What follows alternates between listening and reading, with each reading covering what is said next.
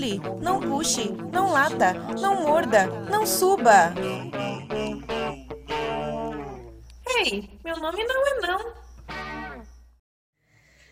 Bom dia, boa tarde, boa noite, pessoal. Olá, ouvinte, tudo bem com você? Você está ouvindo o Meu Nome Não É Não, o podcast que traz resenhas de livros, artigos, reportagens sobre comportamento canino e animal e propõe uma conversa sobre essas experiências e estudos. A nossa ideia é te apresentar a treinadores, autores, pesquisadores, livros e conceitos que contribuem com a melhora da relação que temos com os nossos pets, seja trazendo informações sobre a natureza deles ou mesmo com técnicas de adestramento, de treinamento, que vão melhorar a nossa comunicação e leitura das situações. A proposta das nossas resenhas em nenhuma hipótese tem como objetivo que você substitua as leituras dos livros, ok? Aliás, nós recomendamos que você leia, porque a leitura traz outros É. paradigmas. Na verdade, esperamos que você se sinta motivado a conhecer mais e escolher o livro que mais se encaixe em suas buscas do momento, né? É, sim, às vezes você quer saber mais sobre linguagem, às vezes mais sobre a natureza. Este programa é produzido por nós, meu nome é Nayara Lima, da Dog Be Good. E eu sou a Miriellen Campos, da Alcão. A edição e a vinheta do programa é do Henrique Inglês de Souza. Antes de começarmos, nós convidamos você que está ouvindo Meu Nome Não É Não pelo Spotify para que clique no botãozinho de seguir e acompanhe a gente nas nossas programações e os nossos drops com mais facilidade. Lembrando que agora nós não estamos mais publicando no SoundCloud, porém as resenhas dos primeiros livros continuam disponíveis lá, tá? Você pode acompanhar a gente também nos aplicativos dos Androids, apenas copiando o RSS que está disponível no nosso site. O endereço é meu nome não é não.com. Também dá para escutar as resenhas pelo nosso site. Só lembrar que aos domingos são publicados os podcasts referentes aos livros e no meio da semana saem os drops, que são os podcasts mais livres aí sobre artigos e outras coisas. Nós convidamos você também para acompanhar a gente nas nossas redes sociais. Nós temos página no Facebook e Instagram. E é só buscar a gente pelo arroba meu nome não é não. Tudo junto, sem acento, como site. E no Facebook é só digitar meu nome não é não. É legal acompanhar para não perder nenhum aviso, né, Mi? Às vezes nós fazemos votações, pedimos a opinião do pessoal, alertamos que o podcast da semana será adiado, e é legal também para interagir conosco. É, você manda pra gente as sugestões, comentários, críticas em qualquer desses meios ou também pelo nosso e-mail. É o meu nome não é não, arroba gmail.com. Será que nós demos todos os recados? Eu acho sim. que sim, né? então vamos começar que hoje tá quente. Sim, novidades. Temos muitas novidades. A resenha que iniciamos hoje é sobre o livro Seu Cachorro é um Gênio: Como os Cães São Mais Inteligentes do que se Pensa, de Brian Hare, ou Hare, e Vanessa Woods. Em inglês, eh, esse livro chama-se The Genius of Dogs: How Dogs Are Smarter Than You Think. A tradução é da Laura Alves e Aurélio Rebelo. A edição é de 2013 pela Zahar, Rio de Janeiro. É, esse livro ele foi escolhido por quem nos acompanha no Instagram, por isso acompanha a gente nas redes sociais que a gente faz esse tipo de ação lá também. Então foram dois títulos, né? O seu cachorro é um gênio, é, ou antes de se ter um cachorro, do Ian Dunbar. Dunbar? Isso. E o seu cachorro é um gênio foi escolhido. Êêê! Colocar palminhas. Êêê! Nós adoramos a escolha. Ambos nós. A gente vai resenhar ainda É. o, o livro do Ian. Sim, mas é, depois que a gente começou a ler o, o Seu Cachorro é um Gênio, não dá pra dizer que a gente não é, se apaixonou por esse livro, né? Ele é realmente apaixonante. a gente fala isso de todos os livros, É né? verdade. Somos suspeitas para falar. Nós planejamos dividir os 11 capítulos deste livro, mais o seu anexo com exemplos de jogos, em quatro partes. Cada uma delas contém três capítulos cada. Então, neste programa, nós faremos uma apresentação do livro e também os capítulos 1, 2 e 3, chamados Um Cão Pode Ser Genial? O Fenômeno do Lobo e A Garagem da Casa dos Meus Pais. Na orelha do livro, nós já descobrimos que a, na última década foi super importante para estudo da cognição canina. O Brian, o autor do livro, né, ele é diretor do Centro de Cognição Canina da Universidade de Duke, foi pioneiro nas pesquisas que comprovam, que, aliás, que provaram que os cães são dotados de uma espécie de genialidade para conviver com as pessoas. Aliás, genialidade essa que é única no reino animal e que supera os chimpanzés. Posso deixar só um adendo também aqui, que esse livro, ele tem um capítulo final de notas referente ao que você está uhum. lendo, que traz muitos artigos ali citados e é muito bacana a gente lembrar também.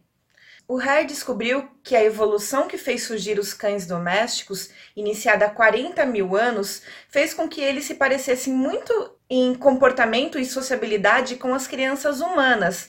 Ser domesticado deu-lhes uma inteligência social. O livro se propõe então a ser um conteúdo que vai mudar o que sabemos sobre os cães e sobre como treiná-los. Como a Mirielle já nos informou, o Brian Hare é um cientista norte-americano, especialista em etologia e evolução, membro do Centro de Cognição e Neurociência de Duck Institute for Brain Science e fundador do Duck Canine Cognition Center. Ele conquistou seu, seu PhD em Harvard com uma tese sobre estudos comparativos da cognição social de primatas e canídeos. Já a Vanessa Woods é jornalista e também pesquisadora. Ela já viveu no Congo estudando bonobos e chimpanzés. Os dois se casaram em 2012. Além do livro, eles mantêm também o site que é o www.dognition, não cognition, é dognition.com, que traz estudos sobre cães acho que podemos fazer um drops de conteúdos desses sites. O que você acha, Mi? Eu acho super interessante. E aí, dentro dessa vertente aí de comportamento, ele é uma referência, né? Nossa. Antes da gente começar o capítulo 1, eu queria falar um, um, pouco sobre o prefácio, que ele traz umas informações bem bacanas. Ele é escrito pela Vanessa Woods, que é a esposa do Brian, que é a colaboradora e parceira dele nesse livro. E ela conta que com a chegada da Malu, a filha do casal, eles se preocupavam com o cão dele, o Tessie, Tessie, algo do tipo. ele já era morador da casa e ele era um exímio destruidor de brinquedos. E os tutores, eles se preocupavam se ele destruiria os brinquedos da Malu também, né? Tessie se saiu muito bem e somente brincava com os próprios brinquedos dele. Até se interessava pelos brinquedos da bebê, mas ele, se metia, ele não se metia a pegá-los, apesar de demonstrar todo esse interesse para os tutores. E como Tess sabia quais eram os seus? Uma pesquisadora amiga de Harry, uh, Juliana Kaminski, Kaminski, acho que se pronuncia, ela recebeu a história de, da tutora de um cão chamado Rico. Aliás, a gente já falou sobre esse cão num podcast. É. Ele aprendia, na verdade, mais de 200 palavras. E assim ele foi testado. Ao colocar um novo objeto dentro dos brinquedos e pedindo por um nome, o cão rico pegava o novo brinquedo que era um brinquedo que ele não conhecia. Então, nos últimos 10 anos, houve uma revolução no estudo da inteligência canina, e os UDS nos deixa claro que nesse livro, né, vamos encontrar como a ciência cognitiva passou a ser estudada através das experiências e jogos experimentais mais modestos, objetos que faziam parte do mundo do cão. Dessa forma, confirmou é, que se eles fazem inferências e resolvem problemas é através de é, processos menos complexos. Ele faz um pareamento de mais de 600 estudos científicos para explicar a cognição canina, ou a dognition, que eles, eles nomeiam dessa forma. A dognition é bem mais complexa do que imaginamos. É identificar a genialidade, a genialidade canina que enriquece o relacionamento com os cães. A Dognition, como falei antes, também é o nome do site, né, que eles mantêm. Para quem fala inglês, vale a pena conferir. Nesse capítulo, eu gosto que eles colocam logo no início, né, como que um ser que bebe água da privada pode ser genial. Mas eles explicam muito bem o que significa ser genial. É, o título do capítulo é o seguinte: Um cão pode ser genial? E o Brian ele já traz a resposta assim: Sim, os cães são gênios. Para ser classificada e quantificada a inteligência, foi criado testes em que todos nós somos submetidos ao longo da vida, como por exemplo vestibulares, exames de QI e até diria testes aí para carteira de motorista, né? E os cães são seres mais inteligentes do mundo em relação à sobrevivência e a perpetuação da sua espécie, enquanto todas ou grande parte as espécies do planeta estão em declínio. Os cães continuam a aumentar a sua prole. Pelo menos é o que os estudos mais recentes avaliam como sendo inteligente para uma espécie. O cão ele é o mamífero mais bem sucedido do planeta. Isso é muito irreal, né? Eles desempenham inúmeras tarefas, capacidade de detectar doenças, localizam bombas, drogas, fazem segurança, aceleram a recuperação de doentes, dentre inúmeras outras coisas. Uma abordagem cognitiva, ela visa analisar os diferentes tipos de inteligências. Se alguém é gênio, se dá o fato de ele ser notável em algum tipo de cognição. Steven Jobs foi um gênio.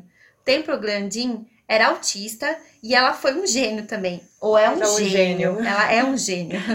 Ambos gênios diferentes e nas suas áreas específicas. Sim. A gente sabe também que há pessoas geniais em esportes, geniais em matemática, geniais em trabalhar com diplomacia, geniais na arte. Mesmo entre nós humanos, membros da mesma espécie, nós podemos avaliar que existem muitas formas de ser inteligente. Agora, no mundo animal, o livro cita a genialidade da, da navegação dos pássaros, a capacidade de baleias em trabalhar cooperativamente e das abelhas em comunicar umas às outras onde está a direção do néctar, dançando.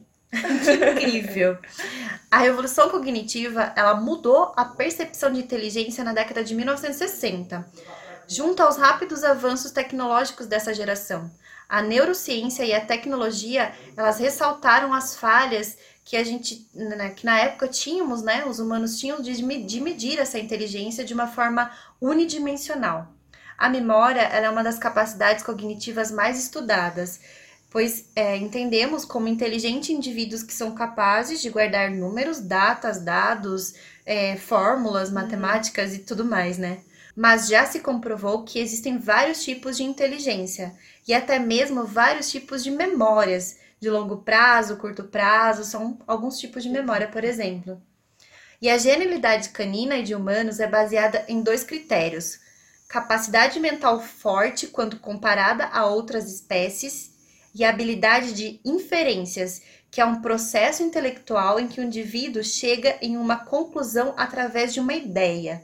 Olha o quão complexo é, é isso. Nesse primeiro critério, e assim como humanos, se uma espécie se mostra genial em algo, não significa que seus indivíduos sejam gênios em outras áreas. E no segundo critério, vários animais caçam, procriam e vivem através da inferência, ou seja, vivem resolvendo quebra-cabeças para se alimentar e procriar. E a genialidade é sempre relativa, pois na natureza um erro pode ser mortal. Então, eles têm que imaginar soluções diferentes para problemas que surgem em seu habitat. Esse processo é essencial para entender o comportamento canino. Primeiro, buscamos a genialidade dos, dos animais comparando com uma espécie com, comparando uma espécie com outra. Até a década de 70, estudos sobre cognição canina foram completamente ignorados uhum. ou parcialmente ignorados, pois uh, supunha-se que na domesticação, ou melhor, supunha-se que a domesticação ela entorpecia a inteligência dos cães, pois eles não tinham que usar suas habilidades como eles fazem na natureza, ou como eles fariam na natureza, né? Em 1995, o Brian fala que ao realizar uma experiência com seu cão Oreo, ele descobriu uma nova relação com os cães, a relação que tornou eles animais domésticos. Permite a eles um tipo de inteligência extraordinária, e esses estudos causaram uma explosão no campo da cognição canina. E será que o mistério está na origem desse relacionamento? Pois há milhares de anos as culturas de todo canto do mundo incluem a relação humanos e cães. Para estudar essa genialidade, teve que se voltar a milhões de anos atrás, onde não havia a relação humano-cão. E daí nós iniciamos no capítulo 2, né? Que é chamado O Fenômeno Lobo. Brian, que acho que fica mais fácil da gente falar, né? Do que o sobrenome dele. O sobrenome dele. Brian trata a evolução humana e do cachorro doméstico nesse capítulo. Evidências arqueológicas e genéticas sugerem que os cães começaram a evoluir dos lobos há 40 mil anos. Alguns teóricos já falaram de uma aliança entre nós por conta da caça, mas o livro diz que essa ideia não faz sentido, porque nossas espécies, na verdade, disputavam o alimento. Não é à toa que os lobos tornaram-se conhecidos em lendas, mitos e histórias como um ser mau. A gente lembra da, da Chapeuzinho Vermelho, tem várias Três referências, porquinhos. né? Lobisomem. É. E ele até conta um pouco disso, né? Sobre a história do lobisomem. Lobisomem. Os lobos, inclusive, foram extintos de regiões do mundo que habitavam por conta né, dessa, desse estigma. No século VI a.C., o poeta Solon de Atenas ofereceu prêmios para cada animal morto. Em, mil, em 1982, os lobos passaram de predadores bem-sucedidos para animais em rico- risco de extinção. Os japoneses que veneravam os lobos hoje não possuem mais esses animais em seu território, depois da abertura do país e chegada dos ocidentais. O livro conta de vários lugares que reduziram drasticamente sua população de lobos, ou mesmo exterminaram a espécie, inclusive sob incentivo do governo. Nos Estados Unidos, os lobos foram reintroduzidos no Parque Nacional de Yellowstone e Idaho. Eu, inclusive, assisti um vídeo sobre esse- o repovoamento né, desses lobos e o quanto ele fez bem, fez bem para o ecossistema desse parque, do, na verdade, do Yellowstone. A volta dos lobos fez os rios mudarem de curso. É muito incrível. Você pode encontrar esse vídeo buscando no YouTube como Como os Lobos Transformam Rios. É maravilhoso. A gente podia deixar também esse link no site para quem tá acompanhando e já, já faz esse link aí nas nossas redes sociais e principalmente no nosso site. Com certeza. Então, o livro questiona, sabendo o quanto demora para ocorrer mudanças genéticas, como essa aproximação foi possível. Assim, faz a sua volta no tempo há 6 milhões de anos, quando a Terra começou a esfriar, quando os primatas abandonaram seu habitat natural nas, floresta, nas florestas para viver em descampados e começaram a andar eretos. Enquanto os primeiros tipos de humanos surgem na África, os primeiros canídeos surgem na América. Há 2,5 milhões de anos iniciou a Era do Gelo. Entre 1,7 milhões e 1,9 milhões de anos entraram em cena os lobos, os Canis er- etrusos, que conseguiram chegar na Ásia pelo gelo, assim como foram até a Europa e a África. Ele era um lobo pequeno, tamanho de um coiote. Mesmo assim, era um dos predadores mais bem-sucedidos. Estudos arqueológicos acharam na mesma região vestígios do homem erectus e desses lobos há cerca de 1,75 milhões de anos.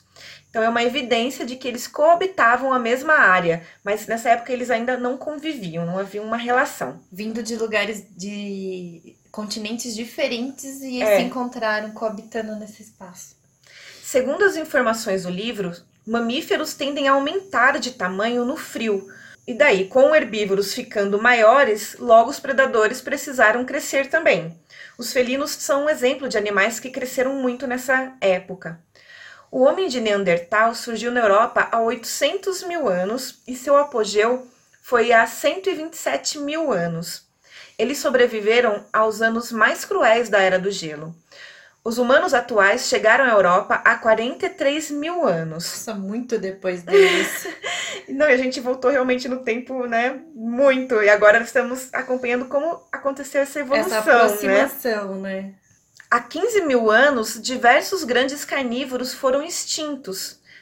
Vamos lembrar do tigre dente de sabre, né? É que era a era dos grandes felinos, né? É. E os mamutes também foram extintos, Foram extintos. nesse período.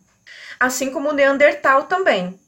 Para Steve Churchill, da Universidade de Duke, o estilo de vida e biologia, e biologia do Neandertal não favoreceu sua permanência. E assim o autor começa a explicar a vida do no Neandertal e ele vai delineando aí como é que aconteceram as, as, as extinções, né? E uma coisa legal que ele fala é a respeito dessa competição, né, por comida, é que ele explica que, a que um carnívoro consegue comer cerca de 60% de sua presa batida. O restante fica para algum outro animal ou mesmo para a família, né? Se outro animal carnívoro dominante, mesmo que da própria espécie, achar esses restos, vai comer tudo que sobrou, afinal, deu é, são menos de 60%, não restando nada para os outros. Ou seja, não é muito fácil sobreviver a partir dos restos dos outros. É necessário caçar, e por isso havia essa disputa entre os carnívoros. Eles falam também dos Neandertais, que eles, eles foram extintos também porque eles viviam pouco tempo e como eles tinham que gastar muito tempo caçando, eles não tinham tempo para cuidar da cria, né? É. Eles viviam cerca de 25 a 35 30 anos. anos. É. É, é pouco tempo, né? Ele exigia muito gasto energético. E ele tinha que consumir muito alimento para se manter, manter. vivo, né? E eles coabitaram com os humanos também, né? É. No mesmo período. Os humanos começaram a usar armas para se defender dos animais, conseguindo em boa parte das vezes dominar os carnívoros. Começaram a alimentar então os herbívoros, como mamutes e cavalos, entre outros, e assim foram aumentando o grupo e a espécie e começaram a disputar com animais menores algumas caças, que também são menores. Deste modo, vários animais foram extintos, inclusive o próprio Neandertal. Porque ele era mais pesado, não tinha tanta habilidade de para caça, alimento. Precisava de muito alimento, e É. o humano era mais leve, tinha mais habilidade para caça, Exatamente. começou a pro- produzir sua própria carne, né? É. Nossa, ficou fácil para Neandertal. A sobrevivência do lobo, segundo o autor, é inexplicável, porque ele está colocando aí nessa categoria aí dos, dos, Car- dos grandes carnívoros que também vi- eram, alimentos né, dos Sim, humanos. porque se os humanos caçavam grandes carnívoros, era óbvio que eles também caçariam os É. lobos. Ele- os Ou lobos também grandes- seriam um alimento É. para ele. Ou grandes herbívoros, quem consegue caçar um grande herbívoro, Consegue. pensar num mamute, por exemplo, consegue de repente caçar um coiote. Começam a dominar toda a, a, aquela, aquele contexto daquela cadeia alimentar, não, deixando, É. não deixando nada para os lobos. É. E como que eles sobreviveram? São, aliás, tem várias, várias questões que eles colocam, né? Que o autor coloca sobre essa questão da sobrevivência, que não se tem explicação de como eles sobreviveram dentro desse contexto. Os lobos não apenas sobreviveram, como se espalharam pelo hemisfé- hemisfério norte, tornando-se o predador mais bem sucedido. Uma população de lobos conviveu com humanos durante muitas gerações e sofreu alterações morfológicas, fisiológicas e psicológicas, passando de lobos selvagens a cães domésticos. Primeiro se imaginava que os homens pegavam filhotes de lobos para criar. Mas com todo esse histórico que abordamos e sabendo que o lobo come 5 quilos de carne por dia, essa teoria não é muito aplicável, não é muito plausível. A fome é uma grande ameaça para os carnívoros. Imagina na era do gelo. Outro detalhe: um lobo não pensa muito em atacar algo que esteja correndo. Imagine se ele convivesse com uma criança, então, né? E eles também brigam, né, para disputar um alimento. O que é, pode ser uma coisa natural se ele for disputar com outro, com outro canídeo, né? Não vai acontecer ferimento nenhum, mas se for disputar com uma pessoa, mesmo uma, uma leve mordida pode causar um ferimento numa época que não tem remédio, não tem medicina, não tem médico, Como né? que é a cicatrização? A pele do humano é bem Exatamente. mais fina do que, do Do que, que o a de dente um canino, né? É, do que a de um lobo. de um dente lupino, na É, verdade. então não dava pra correr o risco de ter uma relação Tão é, próxima, é. né? Apesar disso, registros arqueológicos apontam que a nossa relação existe há pelo menos 12 mil anos. Portanto, os cães foram domesticados entre a chegada do homem moderno, há 43 mil anos, e os, e os primeiros sepultamentos de cães. À medida que as populações caçadoras e coletoras tornaram-se sedentárias, iniciou-se um contato maior entre humanos e lobos, seja através da carniça dos acampamentos ou mesmo do lixo e até das fezes humanas. Mas, de acordo com Brian, a explicação real que tornou lobos em cães foi descoberta por ele ao acaso, e, é e disso que ele fala no próximo capítulo. Eu posso dizer que nesse capítulo me fez compreender melhor a origem da domesticação sobre um aspecto que eu nunca tinha pensado, nunca tinha visto, na verdade.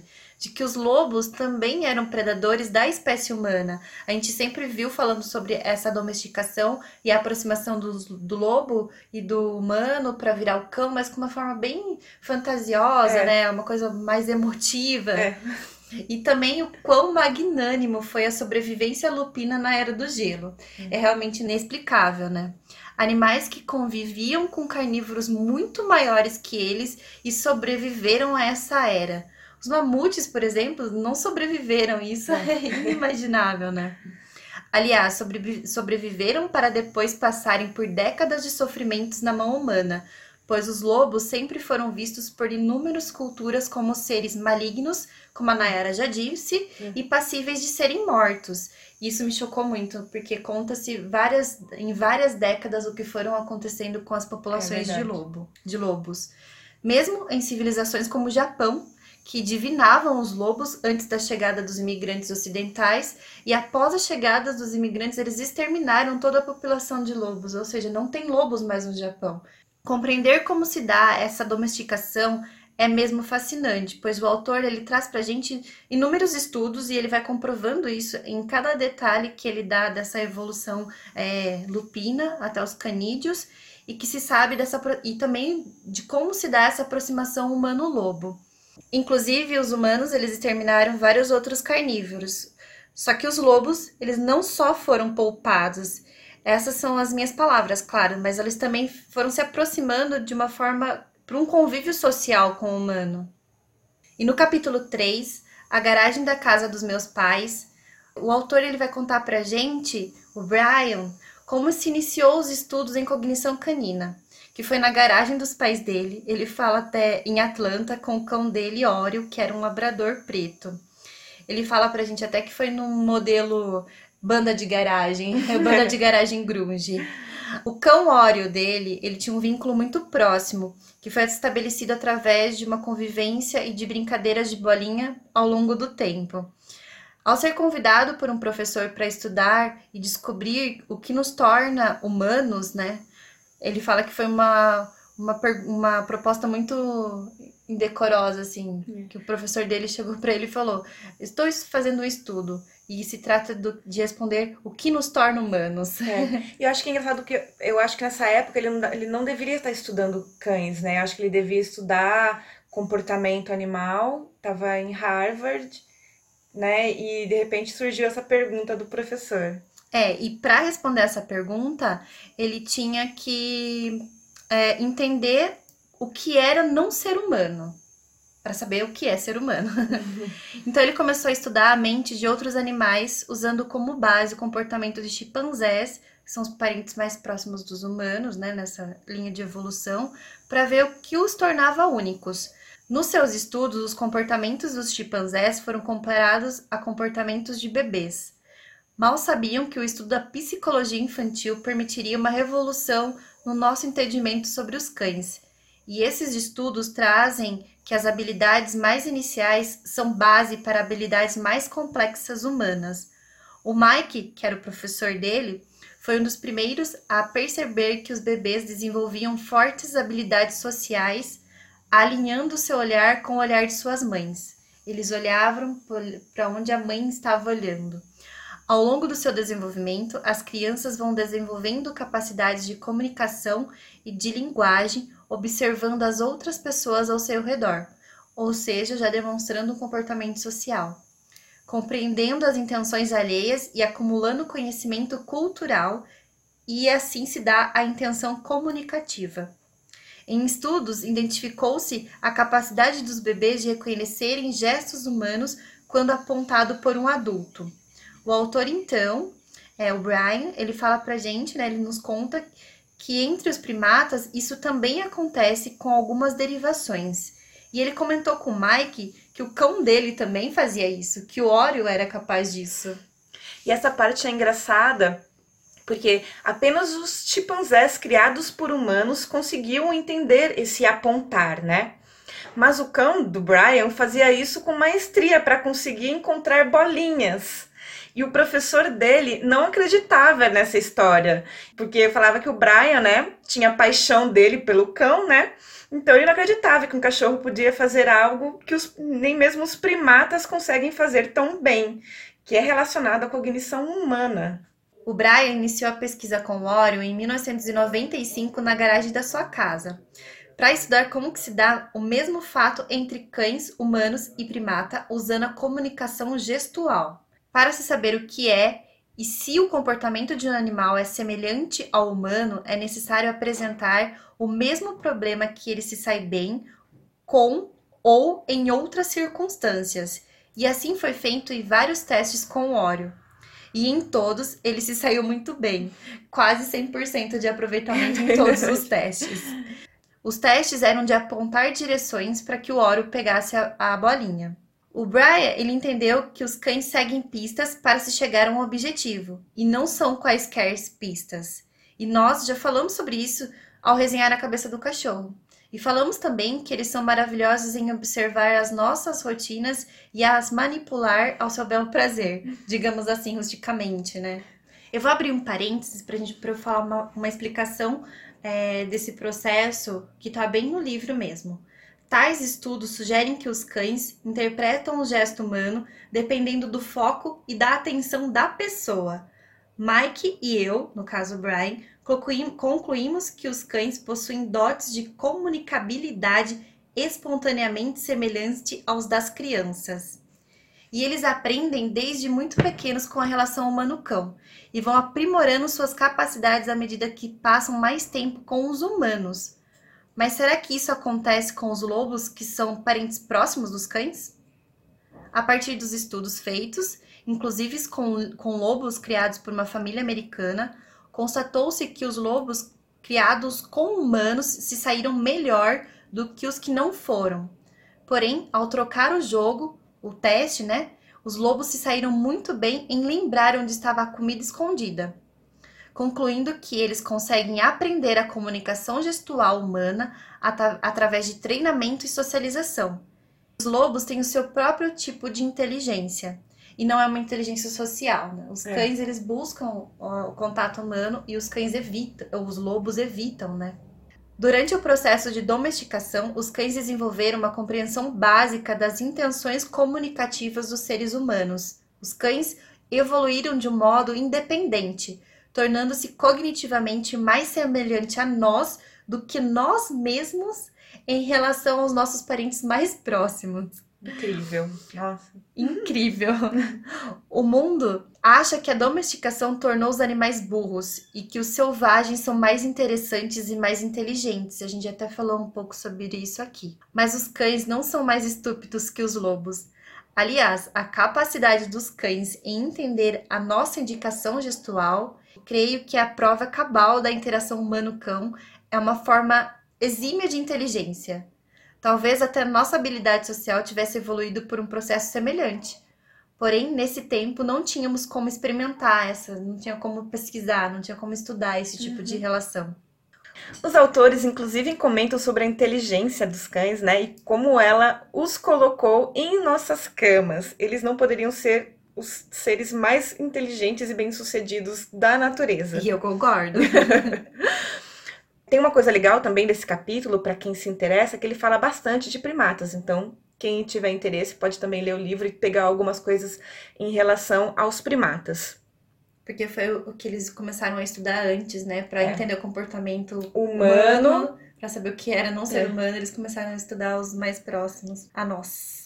E eles falam que muitos animais são bons em resolver alguns jogos e outros vão mal. Tudo vai depender da espécie e de suas necessidades, né? Por exemplo, cães não usam apenas o método tentativa e erro, tem várias outras formas deles aprenderem um comportamento.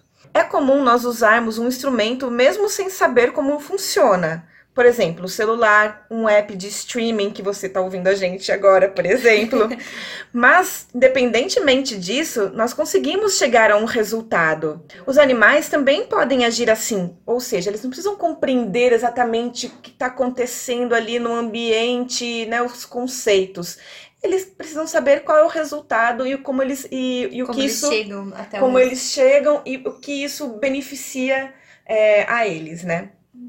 Uma vez a gente falou isso, né? Que é uma atividade, eles se relacionam com o meio de uma forma mais funcional. É verdade. Como eu faço para conseguir aquela comida? Eu vou é. usar o latido para chamar minha mãe que vai me dar a comida. Mais ou é. menos essa, essa dinâmica.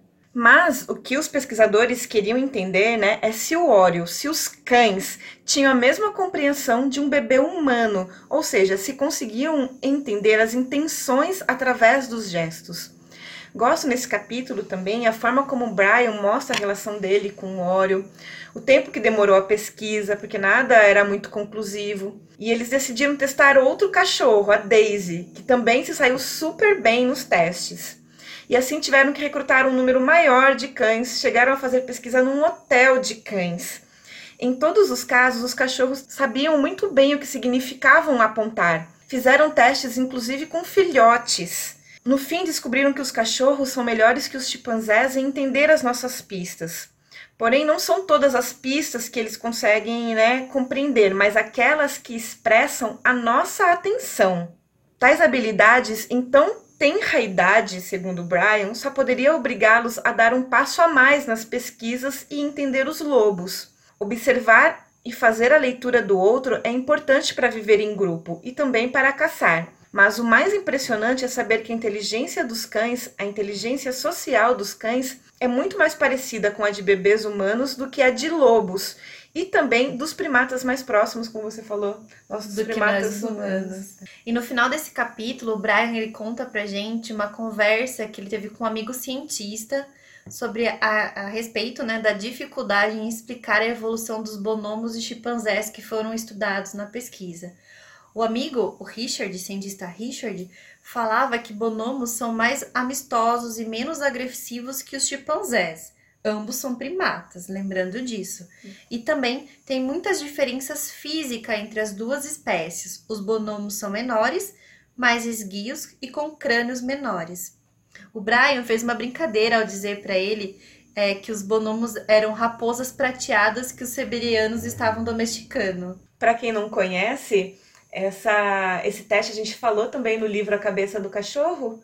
Não, a gente falou, eu acho que foi no da Tour de Rugas, não foi? Eu acho que foi na.